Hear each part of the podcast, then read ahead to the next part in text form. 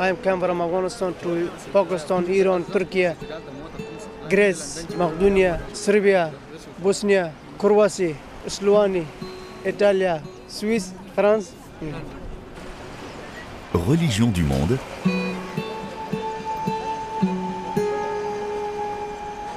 Véronique Guémard. Bonjour à tous, nous sommes entre Calais et Grande-Sainte, dans le nord de la France. Le froid de l'hiver est mordant. Ici, sur un terrain vague, derrière des buissons, des Afghans, des Soudanais, des Érythréens, des Syriens, des Iraniens, des Kurdes survivent en attendant de traverser la Manche pour rejoindre le Royaume-Uni. Régulièrement, les campements de fortune sont démantelés par les forces de l'ordre. police, avec une, équipe privée, est venue démonter le camp. C'est-à-dire euh, retirer toutes les tentes aux réfugiés, tout ce qu'ils pouvaient trouver comme nourriture, comme ustensiles, ils ont tout pris. Et ils ont laissé que les poubelles et euh, ils ont défoncé le terrain partout, comme vous voyez là sur les photos. Avec des camps comme ce que vous avez vu, on les pousse à la mer parce qu'ils ne veulent pas rester là. On ne peut pas souhaiter rester dans ce que vous avez vu aujourd'hui, dans la boue, sans toilette, sans point d'eau. Et donc on les pousse à partir, pousse en dehors tellement c'est affreux. Hein. C'est la honte, hein, la honte. J'ai honte d'être français des fois. Hein. La France air d'accueil, c'est pas ça. Mais pourquoi on, donne des coups de cutter dans les tentes euh, tous les trois jours avec des enfants qui sont dedans en plein hiver? Il n'y a, a, rien d'amour là-dedans, il n'y a rien d'humain. Quand j'ai entendu quelqu'un à la sortie d'une messe le lendemain de Noël dire euh, Il ne faut pas prier pour les migrants, là mon cœur d'évêque se retourne. Je suis face à quelqu'un qui vient de célébrer euh, Noël, qui croit que le Christ a pris chair de notre chair et qu'il a commencé par vivre un exil. Et il ne faudrait pas prier pour les migrants.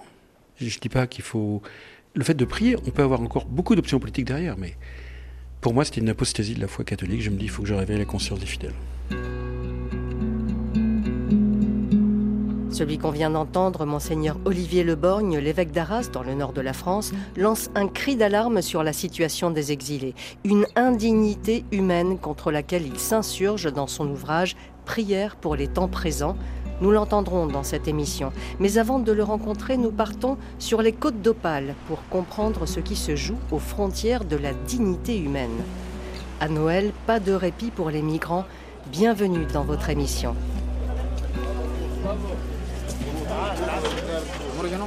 Calais, centre d'accueil de jour du Secours catholique. C'est là que les personnes migrantes en transit viennent souffler un peu, prendre des informations, bénéficier de soins pour ceux qui ont pu se blesser ou de soutien juridique pour les procédures d'asile et recharger leur téléphone portable comme Walid, un jeune Soudanais de 25 ans.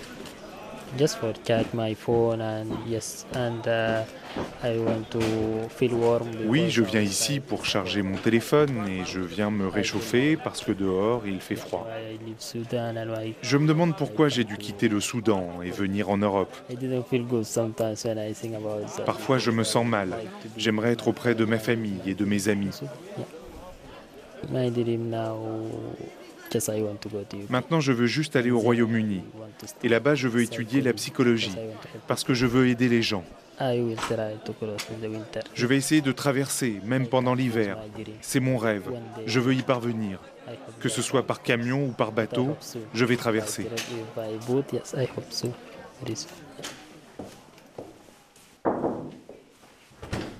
Oui, bonjour, c'est Véronique. Bonjour, ça va bien? Donc moi je suis Juliette de la Place, je suis chargée de mission au sein du Secours catholique auprès des personnes exilées sur le littoral nord, donc à la frontière franco-britannique. Nous les personnes qu'on rencontre à Calais, euh, ce sont principalement des personnes qui viennent du Soudan, d'Érythrée, de Syrie, d'Iran, euh, d'Afghanistan, d'Irak, pour certains, mais de manière beaucoup plus minoritaire, de pays d'Afrique francophone.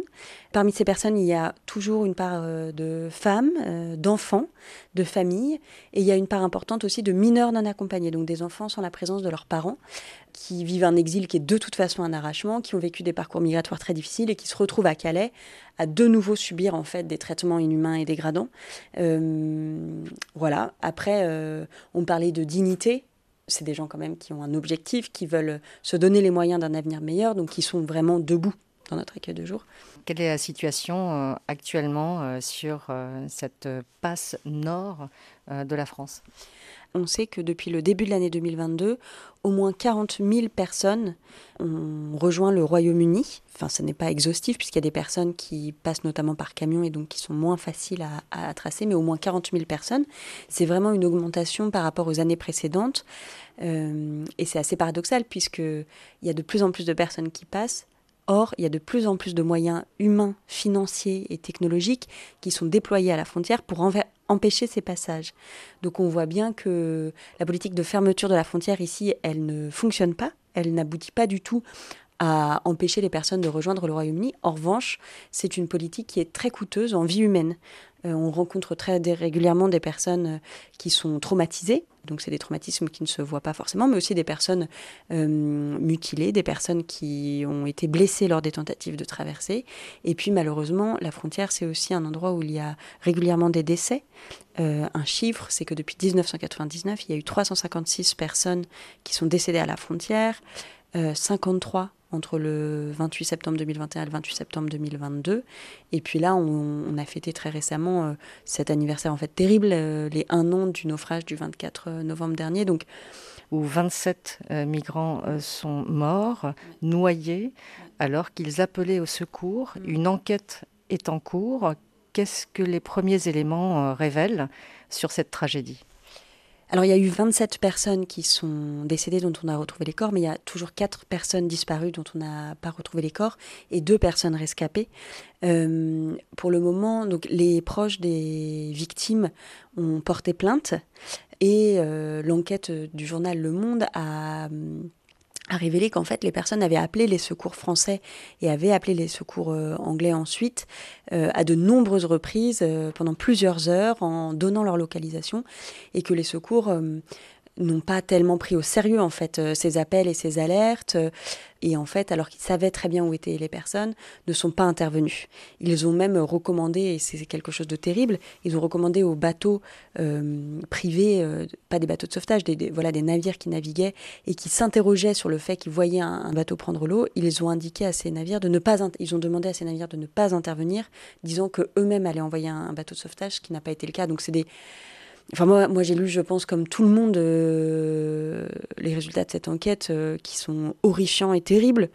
Euh, voilà, qui montrent le manque de moyens des secours, mais qui montrent aussi les conséquences vraiment dramatiques qu'a un discours insidieux qui vise à déshumaniser les personnes exilées, qui va les considérer toujours comme un poids, comme des gens indésirables. Je n'imaginais pas que la conséquence de ce discours-là et de, voilà, de ces propos-là pouvait être qu'on ne considère même pas comme une urgence de les sauver en mer on s'efforce dans un contexte qui est un contexte déshumanisant, qui est un contexte de, maltraitance et de harcèlement. Peut-être pour en dire un mot, on, vit dans une ville où toutes les 48 heures, les personnes sont expulsées de la rue, du champ, du terrain vague sur lequel elles dorment, qu'on leur confisque euh, tente et couverture, alors que ben, vous voyez la météo, elle est quand même euh, catastrophique. Enfin voilà, c'est l'hiver tout simplement. Euh, qu'on peut leur confisquer des effets personnels. il y a le socle, donc ce qu'on appelle le socle humanitaire, c'est-à-dire les distributions d'eau et de nourriture l'accès aux douches sont largement insuffisants. Il y a des zones où l'État n'intervient pas du tout, donc s'il n'y avait pas les assauts de solidarité, les personnes ne mangeraient pas, ne boiraient pas, n'auraient pas accès à l'hygiène. Euh, on, voit aussi que les associations sont quand même constamment entravées, donc on est heureux, on a gagné devant le tribunal pour ne plus être interdit de donner à boire et à manger. Mais enfin, il faut quand même se dire qu'il a fallu se battre devant le tribunal pour donner à boire et à manger à des gens dans la rue voilà, on est à un niveau d'indignité qui est terrible, où on veut finalement, moi je parle de chasse à l'homme, et c'est en fait on parle de chasse à l'homme, c'est-à-dire qu'il y a une vraie chasse à l'homme. On veut repousser ces gens, mais parfois aussi on veut les, enfermer dans des centres de rétention administrative. Enfin, il y a une vraie chasse à l'homme à Calais qui déconsidère complètement ces personnes, et c'est terrible. Ça a des conséquences en matière de santé. On, voit beaucoup de gens qui ont des, voilà, des pathologies médicales, dermatologiques notamment, qui sont vraiment liées aux conditions de vie, mais ça a aussi des conséquences qui sont invisibles en termes de santé mentale, avec des gens ben, qui perdent l'estime d'eux-mêmes, qui tombent en dépression. Euh, voilà, nous on a des propos de personnes qui nous disent que de toute façon ils n'ont pas de valeur, quoi. Donc c'est très difficile d'entendre ça euh, au quotidien. Nous on essaye, comme toutes les associations et comme toutes les personnes mobilisées euh, à Calais, bah, d'être présents à leur côté, d'ouvrir cet accueil de jour qui est un lieu où que l'on veut digne, où les personnes sont les bienvenues, où les personnes sont respectées, où elles sont accueillies amicalement. On essaye de voilà subvenir comme on peut à, leur, à leurs besoins. Voilà, on essaye simplement de les considérer comme des humains. Mais hum, c'est difficile. Enfin, vraiment, c'est une mission qui est. Enfin, leur quotidien est difficile et nous, être témoins de ça au quotidien aussi, c'est aussi difficile. On est dans une situation qui est vraiment euh, très choquante où défendre les droits humains, ou euh, subvenir aux besoins fondamentaux et ou reconnaître des personnes étrangères comme des personnes, c'est devenu un acte radical et militant voilà, on passe pour euh, des dangereux euh, militants euh, qui mettent en danger la sécurité, qui font le jeu des passeurs. Non, enfin nous, ce qu'on fait, c'est défendre les droits fondamentaux. Donc on, le fait haut et fort aux côtés d'autres associations, ça c'est vrai.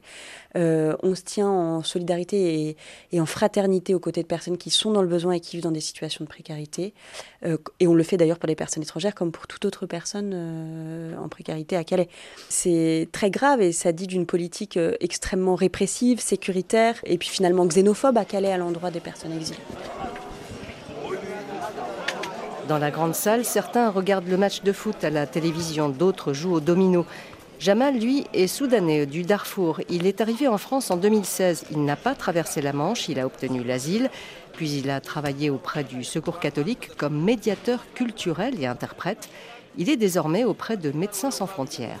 Je suis passé par ces situations-là de voir qu'il n'a pas assez de, moyens, de possibilités en fait pour qu'il puisse vivre dignement. Je me trouve utile en fait pour euh, transmettre le message de ces personnes-là aux personnes euh, aidantes pour qu'ils puissent euh, aider aux manières dignes et aussi d'écouter ces messages-là en vrai. À cause de cette violence aux frontières, c'est quand même assez dure et violente, et cruelle aussi, je peux dire. L'accueil de jour à Calais permet un temps de répit. Plus au nord, à côté de Grande-Sainte, des centaines de personnes migrantes survivent dans le froid en attendant une fenêtre météo favorable pour traverser vers le Royaume-Uni, en risquant leur vie. Mi-décembre, plusieurs d'entre eux sont morts dans un nouveau naufrage. Régulièrement, des migrants qui partent sur de petits canaux pneumatiques sont secourus dans la Manche. Bonjour madame. Bonjour. Vous êtes de l'association Salam? Oui, c'est ça. bonjour, Véronique Guémard, je suis de RFI. J'ai rendez-vous avec euh, Claire Mio. Vous êtes Claire? Claire, oui.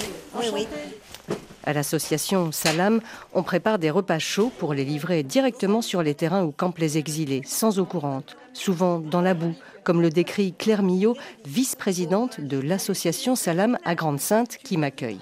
C'est une boue infâme, mais ici, sur le secteur, de toute façon, euh, sauf en été, c'est une boue infâme parce que c'est de l'argile et l'eau pénètre pas. Donc dès qu'il pleut, ça, stagne. il y a eu euh, en 2015, il y a eu euh, ce que Damien Carême appelait le camp de la honte. 3000 personnes sur un terrain comme ça à Bourbeux. C'était, c'est une rizière. C'est-à-dire il y a la, la, terre au fond, et puis s'il pleut pas et que l'eau est pas retournée, il y a une couche d'eau au-dessus de plusieurs centimètres. Et des gens qui campent là-dedans. Et donc, bah, c'est 250. S'ils arrivent là pour manger ce midi, il y en aura 250 de plus que, ce qu'on attend.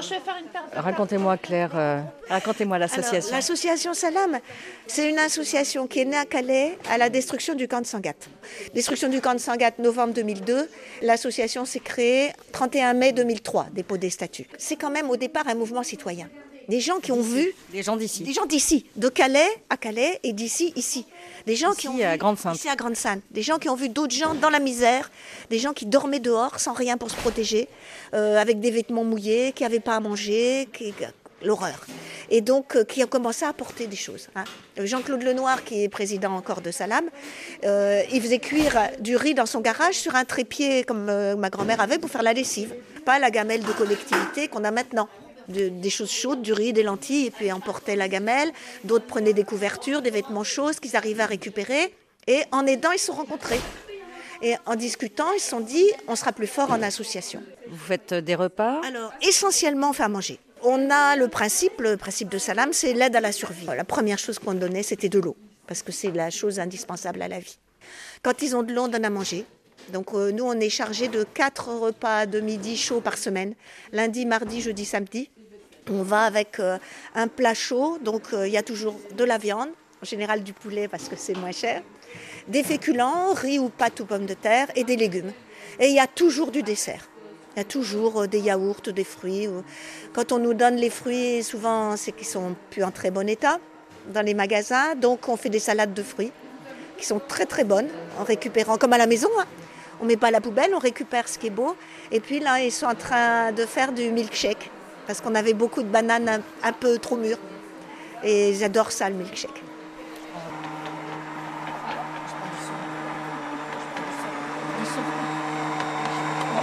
C'est ma musique. Je préfère aussi un petit rythme de fond. Donc, euh,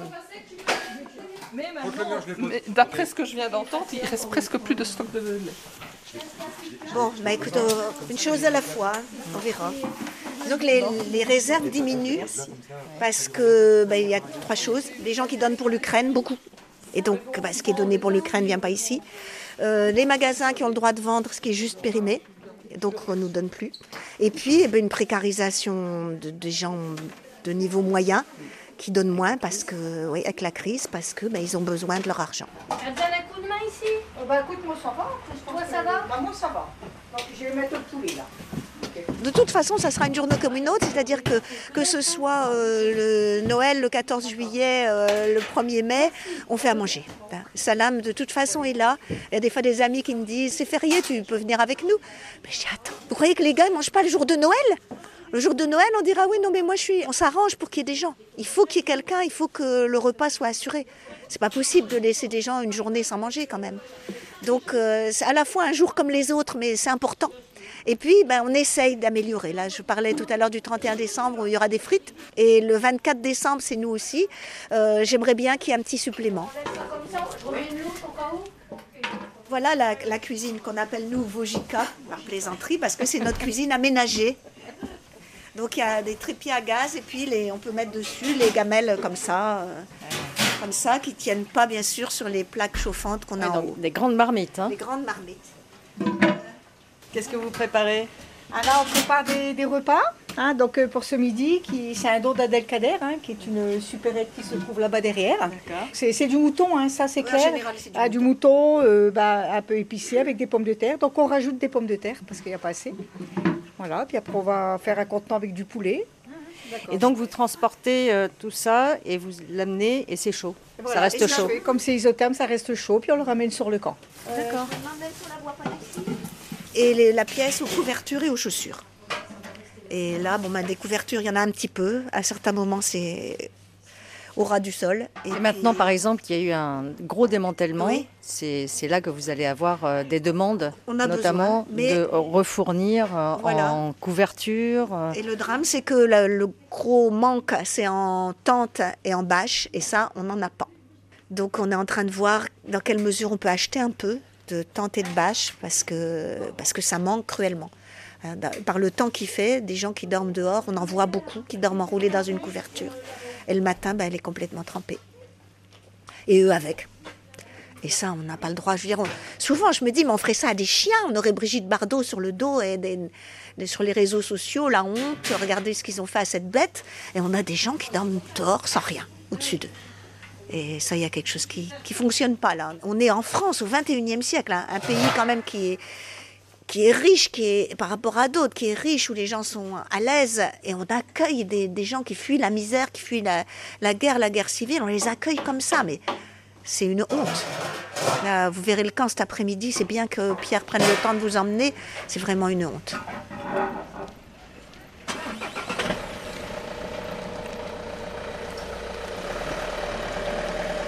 Direction le camp de Lune Plage avec des camionnettes chargées de plus de 500 repas et quelques vêtements et couvertures. À l'arrivée, les tables sont rapidement dépliées sur ce terrain vague devant une usine où passent des camions nuit et jour, des amas de détritus, des morceaux de tente et des affaires dans la boue, des traces du démantèlement brutal par les forces de l'ordre la veille.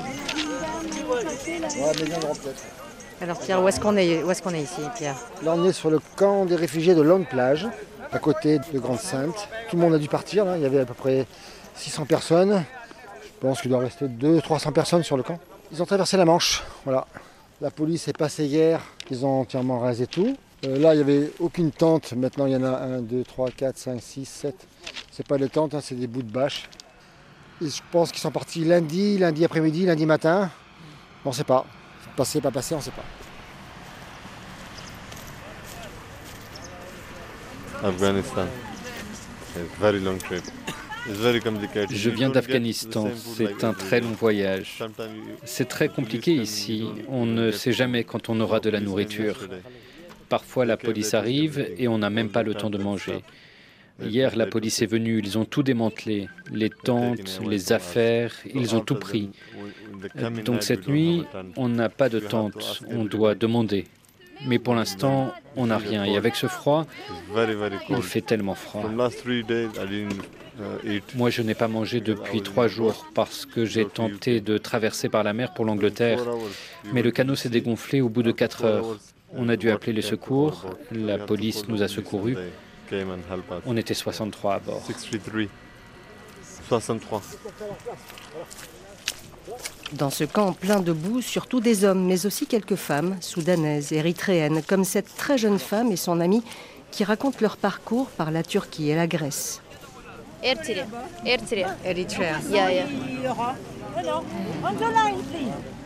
Give food every day. Very good food. Greece. Ah, Greece. yeah, yeah, by. Turkey. By Turkey. Turkey, yeah. By boat. By boat. Oh, thank you so much. Claire, nous sommes en train de pleine distribution. Oui, moins de monde que souvent. Ou alors ils vont arriver. Et vous échangez, vous essayez d'échanger aussi avec eux Un petit peu, mais c'est difficile. Vous voyez là, moi je fais la ligne, c'est-à-dire que quand il y en a un qui arrive comme ça, puis qui coupe, je le prends gentiment, je le remets au bout. Et ils sont très très contents qu'il y ait quelqu'un qui fasse ça. Et donc on parle un petit peu euh, d'où vous venez. Euh, Quelques-uns montent leur gilet de sauvetage, puis disent euh, police, not good, tonight. Mais on a un anglais, et ils en ont même quelquefois un pire que le mien. Police. Boat, ksh, ksh. on comprend qu'ils ont percé le canot, mais moi, je- on arrive comme ça à échanger un petit peu. Ils sont sensibles au fait qu'on on les regarde et il y en a très peu qu'on retrouve d'une fois sur l'autre. En ce moment, il y a des périodes où la population est très stable, mais là, ça bouge beaucoup, beaucoup, beaucoup. Comme ils veulent passer, si c'est parce qu'ils sont passés, tant mieux pour eux. Après, on a toujours cette inquiétude. Qu'est-ce qui se passe de l'autre côté? On n'arrive pas à savoir exactement. On parle de, on sait que c'est le rêve des Anglais d'avoir des centres fermés, de renvoyer les gens. Où est-ce qu'ils en sont actuellement? On ne sait pas trop. Dans le camp, plusieurs associations se relaient et se coordonnent sur les besoins. H4D s'occupe, par exemple, des douches. La nourriture, toi Salut. Bonjour. Bon, la pêche Gilou, Véronique, donc. euh, Enchanté. Le RFI. Ok, bah moi je suis H4D. C'est- Super, super groupe qui viennent. donc euh, vous, vous faites quoi, vous, ici? Camion douche. Euh, le- on a fabriqué un camion douche avec quatre douches dedans en fait où ils peuvent prendre leur douche. On fait souvent le bar chaud aussi, le petit déj 3-4 jours par semaine. Des free shops de temps en temps l'après, de temps en temps on leur met juste de la musique pour qu'ils puissent faire les cons. euh, c'est un petit peu de tout quoi. avec pas grand chose mais euh, beaucoup avec le cœur. Ouais, ouais, Mm. donc c'est l'idée c'est de partager quoi. ah oui complètement. Mm. Juste leur rappeler que c'est des humains. Tout simplement. Thank you Ouais, so much. ouais, te donne. Thank you, thank you. Yesterday, no sleep. Yeah, yes, yes. You have no crema. Yes. You're cold. Yes. Cold way. Yes, yes. Understand, mister. Toi, j'ai promis 8 couvertures, j'en ai 10. Alors là, ils avaient tout enlevé hier. hein. Donc là, ils ont récupéré des bouts de bâche. Ben, je dis qu'on a- on est tous bénévoles et on amène notre, euh, notre humanité. Voilà. On pense que c'est ça qui fait changer le monde. C'est pas, on n'est pas des fonctionnaires de la misère. Euh, S'il n'y a pas de camp, on a autre chose à faire que d'être là. On est là parce qu'on n'est pas d'accord avec la politique euh, française, euh, pays des droits de l'homme. hein. Donc on n'est pas d'accord avec ça. Donc on amène notre humanité. Bien sûr, on va emmener, on va emmener des couvertures et l'essentiel parce qu'on va les aider. Comme ça lame la nourriture, hein, c'est essentiel. Mais surtout, c'est notre humanité. On n'est pas d'accord avec la politique de la France. On l'exprime en étant présent. Et auprès d'eux. Ils ne sont pas tout seuls, quoi. Voilà. Allô, Ils ne sont pas seuls, nous dit Pierre, bénévole à l'association Salam. À 73 ans, le prêtre jésuite Philippe Demester, lui, continue de s'investir dans son âme et jusque dans son corps depuis plus de 50 années auprès des plus démunis. Un engagement qui l'a poussé auprès des migrants l'an dernier à Calais où il vit en faisant une grève de la faim de trois semaines choqués par les conditions inhumaines qui leur sont infligées. Pour avoir travaillé des sans-abri, c'était longtemps avant qu'il y ait même le RMI, RSA aujourd'hui. Je veux dire, tout ce qui représente un peu de, l'impuissance, pour moi, je me dis non, il y a toujours quelque chose à entreprendre. Euh, donc, euh, pour moi, par rapport ici aux associatifs qui sont pris dans des tâches déterminées, je suis plutôt du côté à essayer de prendre des initiatives qui, voilà, changent un peu le décor en tant que jésuite aussi, je suis enraciné dans une expérience qui est celle euh, des, euh, comment dire, des réductions euh, jésuites du, Paraguay à l'époque, où durant plus d'un siècle, il s'agissait de donner des territoires à des Indiens qui étaient pourchassés par les gros planteurs de l'époque pour en faire une main d'œuvre. Hein. Donc voilà, ça c'est des choses. Comment permettre à des gens à qui on ne fait pas de place, je le redis, une place Philippe de Mester, vous-même, vous, êtes impliqué euh, personnellement, puisque vous avez été même en grève de la faim pendant trois semaines euh, en 2021 pour euh, protester contre les démantèlements abusifs des, des tentes, des effets personnels des migrants qui sont à Calais, autour de Calais, Grande-Sainte. Qu'est-ce qui vous a poussé à prendre cette décision d'une grève de la faim pour appeler euh, les pouvoirs publics à prendre leurs responsabilités. Qu'est-ce que vous avez euh, voulu dire par ce geste?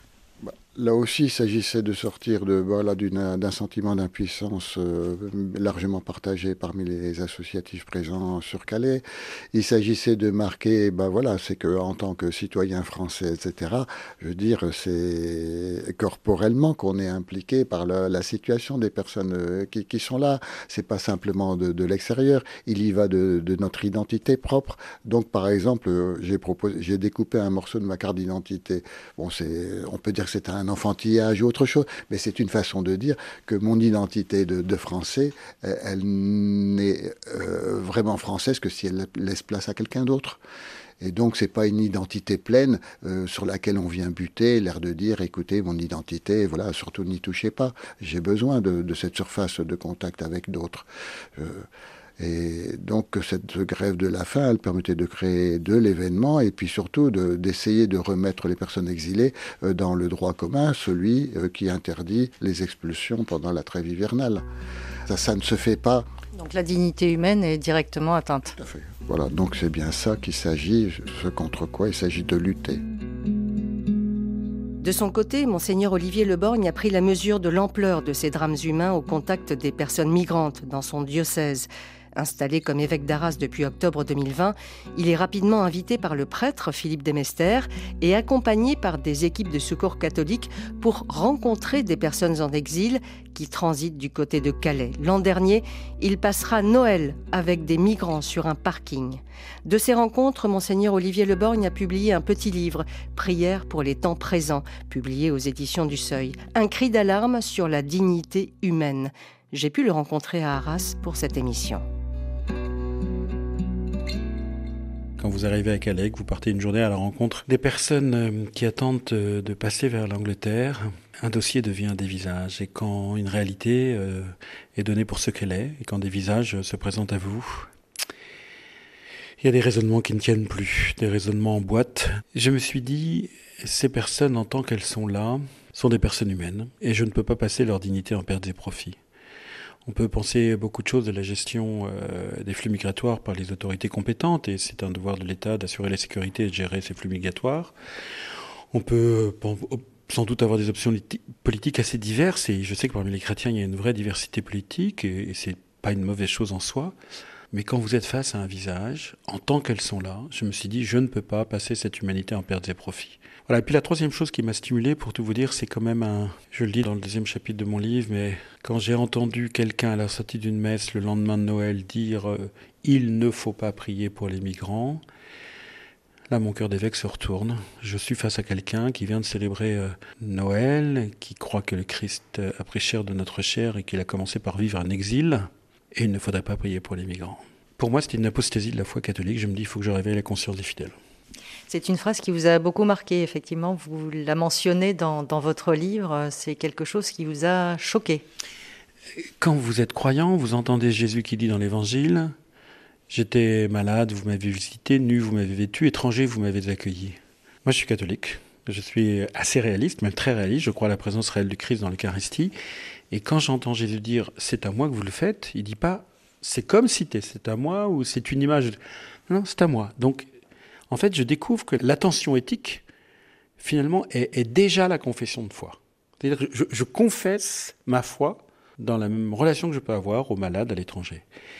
Et donc, quand quelqu'un me dit qu'il ne faut pas prier pour lui, sachant qu'en plus Jésus nous a dit prier pour vos ennemis, si vous voulez, je suis complètement désarçonné. Cet homme a le droit de dire ça, mais il n'est plus catholique quand il dit ça.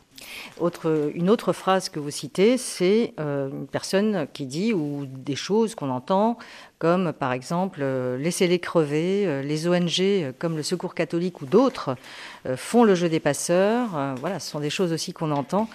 Et ce que vous écrivez, en tout cas, c'est que la réalité, c'est que nous avons en face de nous des femmes et des hommes. Je suis, j'avoue, très en colère contre ce genre de propos. Les, associations qui s'occupent des migrants peuvent parfois être maladroites, hein, c'est pas impossible. Mais qui fait le jeu des passeurs? Qui a signé les accords du Touquet? Qui euh, promeut euh, des relations internationales qui sont tout de même, on ne peut que le remarquer, déséquilibrées? On me dit les gouvernements africains ou, ou d'autres continents sont corrompus. Qui corrompt? Juste poser quelques questions pour dire qui fait le jeu des passeurs? C'est ceux qui n'assument pas leur, leur, responsabilité au niveau géopolitique. C'est certainement pas ceux qui prennent du soin de ces personnes humaines qui sont là en tant qu'elles sont là. Et quand on me dit que le secours catholique fait le jeu des passeurs, on me dit qu'il faut que le secours catholique arrête de prendre soin des personnes, et donc on me dit laissez-les crever. De toute façon, ils crèvent en passant déjà euh, un certain nombre, malheureusement, la Méditerranée ou la Manche. Mais c'est inaudible qu'encore une fois, des politiques pensent qu'il faille une politique de fermeté. Et pourquoi pas? On a le droit de le penser. Hein? Mais ces personnes, en tant qu'elles sont là, il me paraît, moi personnellement, impossible de les passer en pertes et profits et qu'on me dise que c'est un délit que de s'occuper d'elles. L'évêque d'Arras, euh, monseigneur Le Borgne, a été sensibilisé à la situation des migrants, des personnes exilées par vous-même, euh, Philippe Demester. C'est vous-même qui l'avez euh, amené ici, à Calais, au moment de la grève de la faim, donc il était venu euh, nous rendre visite, puisque nous étions trois engagés dans cette grève de la faim.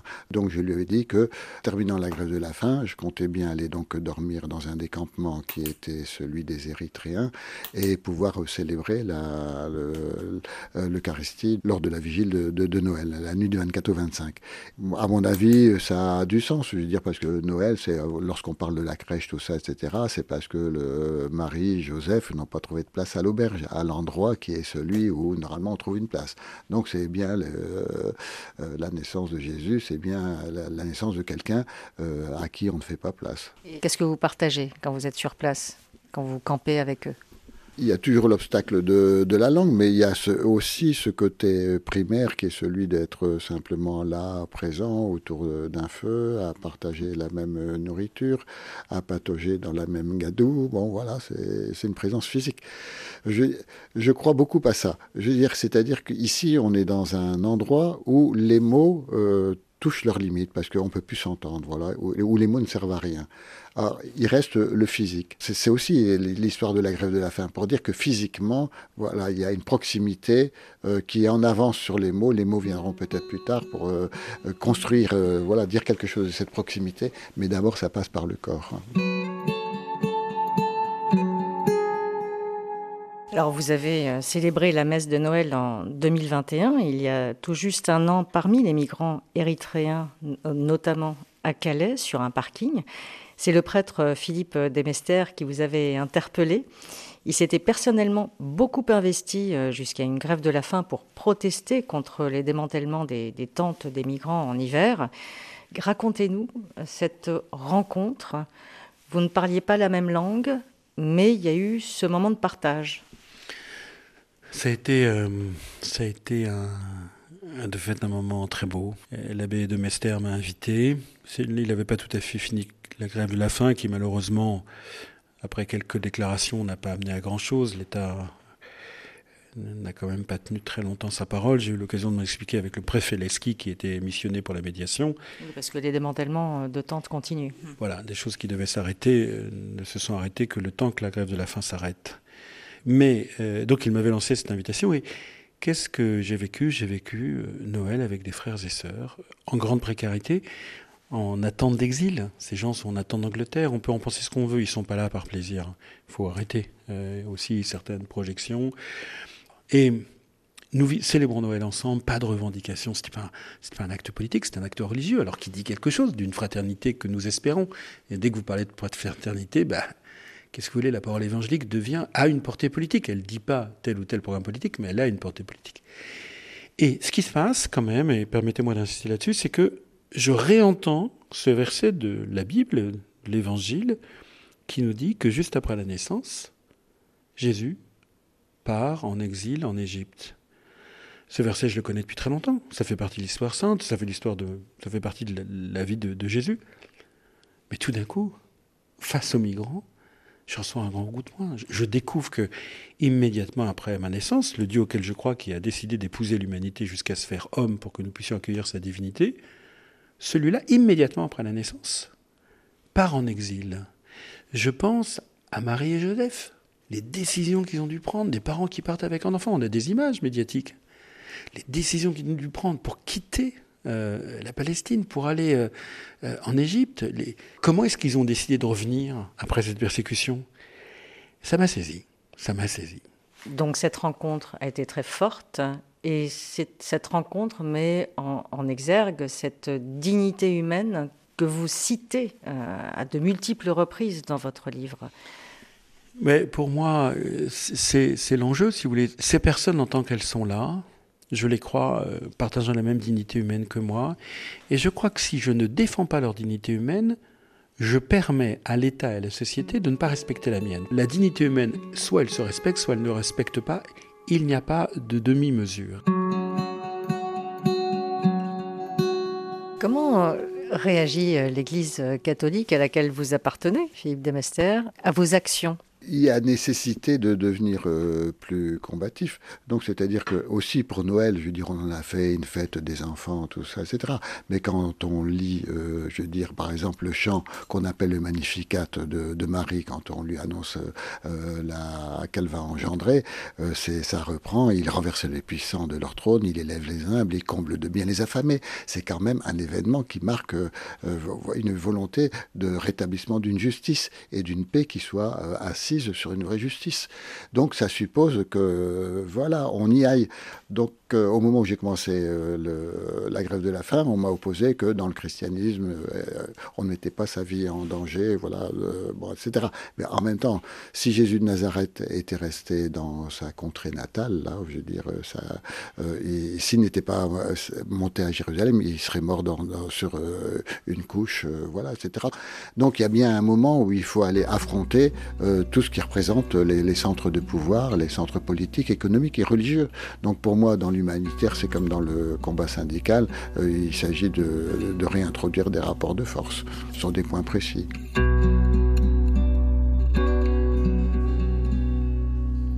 Monseigneur Olivier Leborgne, l'ambition de ce petit livre, Prière pour les temps présents, c'est de prendre du recul, de ne pas stigmatiser l'autre. C'est ce que vous écrivez, ne pas stigmatiser donc les personnes migrantes, y compris au sein de l'Église. C'est compliqué d'en parler? Je ne pense pas que ça soit compliqué d'en parler. D'ailleurs, j'en parle assez librement et j'ai pas eu de manifestation. Je sais bien qu'il y a, je sais que mes propos interrogent. Euh, ils interrogent parce qu'ils ne sont pas immédiatement politiques, même s'ils ont une portée politique, parce que, parce que dès que vous parlez de fraternité dignité, c'est une portée politique. Et je vois bien que des gens euh, d'horizons assez différents euh, accueillent cette réflexion un peu personnelle, mais aussi un peu fondamentale et que certains ils me disent bah, ça nous pose des questions. Et puis euh, ce que j'écris, je l'écris à la lumière de la raison et de mon expérience, mais je crois que je l'écris aussi à la lumière de l'Évangile et que de ce point de vue-là, c'est aussi un évêque qui parle. Je dis pas que c'est difficile, je dis qu'on a toujours à renaître, ce monde est bouleversé, a perdu ses fondements, est un peu apeuré. C'est la crise, la pandémie, la crise écologique, la crise économique, la violence, l'anxiété qu'on sent monter. Et je comprends très très bien que ceux qui doivent construire leur vie à partir de, de ça puissent être pris euh, d'un certain nombre de peurs, y compris de la peur de l'autre.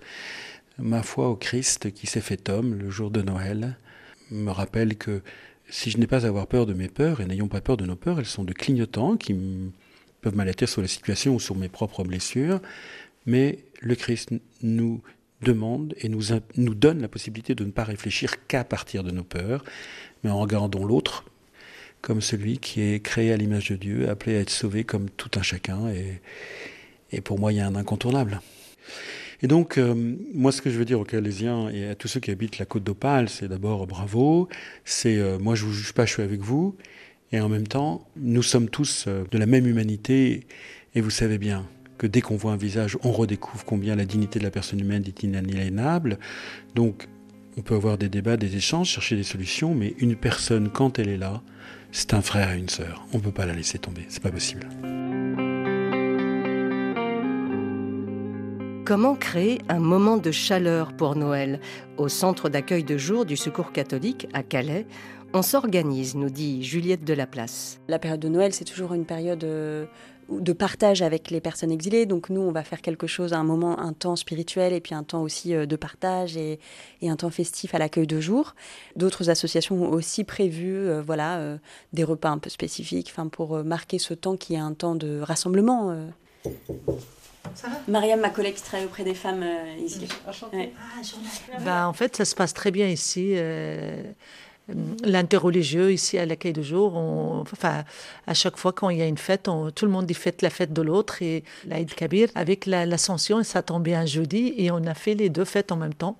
Euh, quand une personne elle a envie de prier, elle, se, elle va dans un coin, elle prie. Donc il y a une ouverture. De toute façon, c'est aussi l'esprit des secours catholiques. Le secours catholique, c'est une association qui est ouverte à tout, le monde. Et nous, on essaye aussi d'intégrer ça, ça aussi dans notre accueil aux personnes que les personnes doivent se respecter. Que par exemple, quand il y a une fête ou qu'il y a un décès, chacun prend un temps pour penser à l'autre et, et donc voilà, c'est, on est vraiment dans le, dans le respect, le partage euh, de, de chacun et, le, surtout le respect vraiment de, de, chaque, chaque personne, chaque, les valeurs de chacun.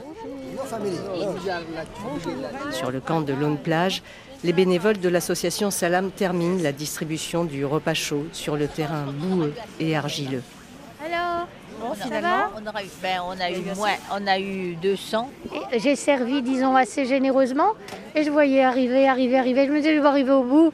Mais si, ça va, ça va, ça va. Là, il m'en reste encore euh, un tout petit peu, mais il m'en reste. Le camp va être déplacé dans peu de temps. Ils vont les mettre un peu plus loin, 2, 3, 400 mètres plus loin. Euh, voilà. Ah bah il y a un stade où le camp devient invivable. Et les gens, les entreprises qui sont à côté, en ont marre de, de slalomer entre les réfugiés pour travailler. C'est très dangereux.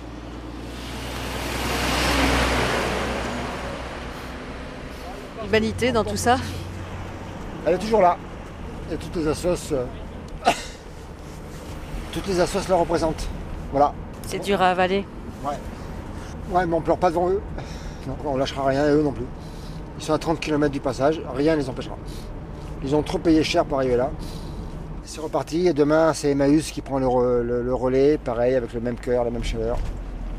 Ce sont des humains, c'est tout. Merci Pierre. merci. J'habite à Dunkerque, Petite Sainte.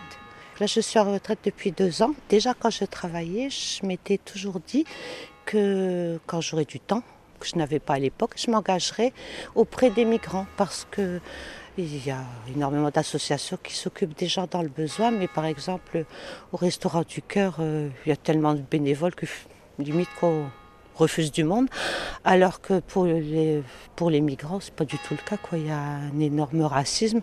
J'avoue d'ailleurs honnêtement que quand les gens me demandent si je fais du bénévolat, je dis ah oui, je fais du bénévolat euh, auprès de personnes euh, démunies dans le besoin. Je ne m'étends pas sur le fait que ce soit pour les migrants, parce qu'on est.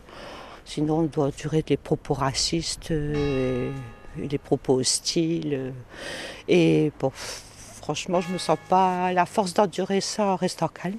Ça fait très longtemps que j'avais envie de m'engager auprès des migrants. Parce que ce sont des personnes, en fait, qui n'existent pas. Légalement, administrativement, humainement. Euh, je ne sais pas, ces gens n'existent pas. Parfois, il y a des accidents sur l'autoroute, il y en a qui tombent d'un camion. On n'est même pas capable de mettre un nom sur leur tombe. Ils sont, dans une tombe anonyme, on ne sait même pas qui c'est, on ne sait même pas d'où ils viennent.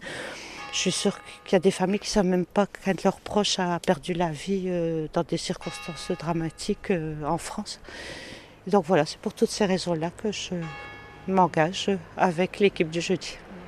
Donc c'est une question aussi de, dignité humaine euh. Ah, complètement. complètement. Je trouve qu'au troisième millénaire, c'est face. On a du mal à imaginer qu'on laisse des gens vivre dans des conditions pareilles, euh, dans la boue, euh, sans abri, sans même de tente, sans toile, sans eau courante, sans toilette, sans moyen de prendre une douche. Il y a des familles avec des enfants qui patouchent dans la boue. Enfin, c'est, vous verrez, c'est effroyable, quoi. C'est effroyable. Donc il faut faire quelque chose. Ah tout à fait, tout à fait. Et ça fait, ça fait des années, des années qu'on fait quelque chose, mais bon, on voit ni le bout ni la solution en fait. Mais c'est pas pour ça qu'il faut arrêter. mais on a des, on a déballé, on a déballé combien de sacs, Guy, euh, de, vêtements pour euh, MDS ah, ou MCS Voilà, on, a fait, on est arrivé juste bien pour déménager. On est arrivé au même moment. Et notre carton, elle savait même plus où il était. Moi, je trouve même plus mes clés, c'est encore mieux. En tout cas, l'énergie continue. Hein. Actuellement, avec des solutions, comme des camps comme ce que vous avez vu, on les pousse à la mer. Parce qu'ils ils ne veulent pas rester là. On ne peut pas souhaiter rester dans ce que vous avez vu aujourd'hui. Dans la boue, sans toilette, sans point d'eau. Et donc, on les pousse à partir. Et hein. encore, elle a été du côté de la Croix-Rouge oui. Ah oui, oui, oui. C'est incroyable, c'est horrible. C'est Pierre l'a emmené. Merci. Et on les, on les force à partir. Hein. Je veux partir, on ah les pousse sur la mer. Après, on leur crève leur canot, mais on les pousse en dehors tellement c'est affreux. Hein, oui, je sais bien, c'est pour éviter qu'ils se noient. Ils sont beaucoup mieux à pourrir dans un trou à rats. Oh c'est la, la honte, hein, la honte. Non, c'est moche. Oh, on doit accueillir des gens qui sont réfugiés, des gens qui ont fui la guerre, qui ont fui la misère, qu'on voit là comme ça, qu'on voit dormir dehors, hein, qui n'ont pas toujours une bâche pour dormir, euh, pour être au sec. Enfin, je ne peux pas imaginer qu'on dise euh, il ne faut pas accueillir. Donc vous continuez à vous battre Alors on continue à se battre. Bah oui, il n'y a plus que ça à faire. Bah, bon courage pour le 31 alors. Hein. J'aurais préféré que c'est une distribution. Où est-ce qu'il est passé mon carton qui était ici? Qu'est-ce que c'était? Avec des oranges, avec que Un j'arrive, j'arrive Qui est-ce qui l'a pris J'étais parti nettoyer les oranges. J'ai nettoyé les oranges. Ah Les associations ont lancé début décembre des collectes de dons annuels. Mais entre la crise économique et la guerre en Ukraine, où les destructions sont massives, difficile de mobiliser pour les migrants dans le nord de la France. C'est la fin de cet épisode consacré à la lutte pour la dignité humaine sur la côte d'Opale en cette période de Noël. Merci aux équipes du Secours catholique et de Salam pour leur accueil, aux personnes en exil, à Philippe Demester et à Monseigneur Olivier Leborgne. Reportage de Véronique Guémard, réalisation Stephen Elsley. Une émission que vous pouvez réécouter en podcast sur www.rfi.fr, Twitter ou Facebook. Joyeuses fêtes de fin d'année et à la semaine prochaine.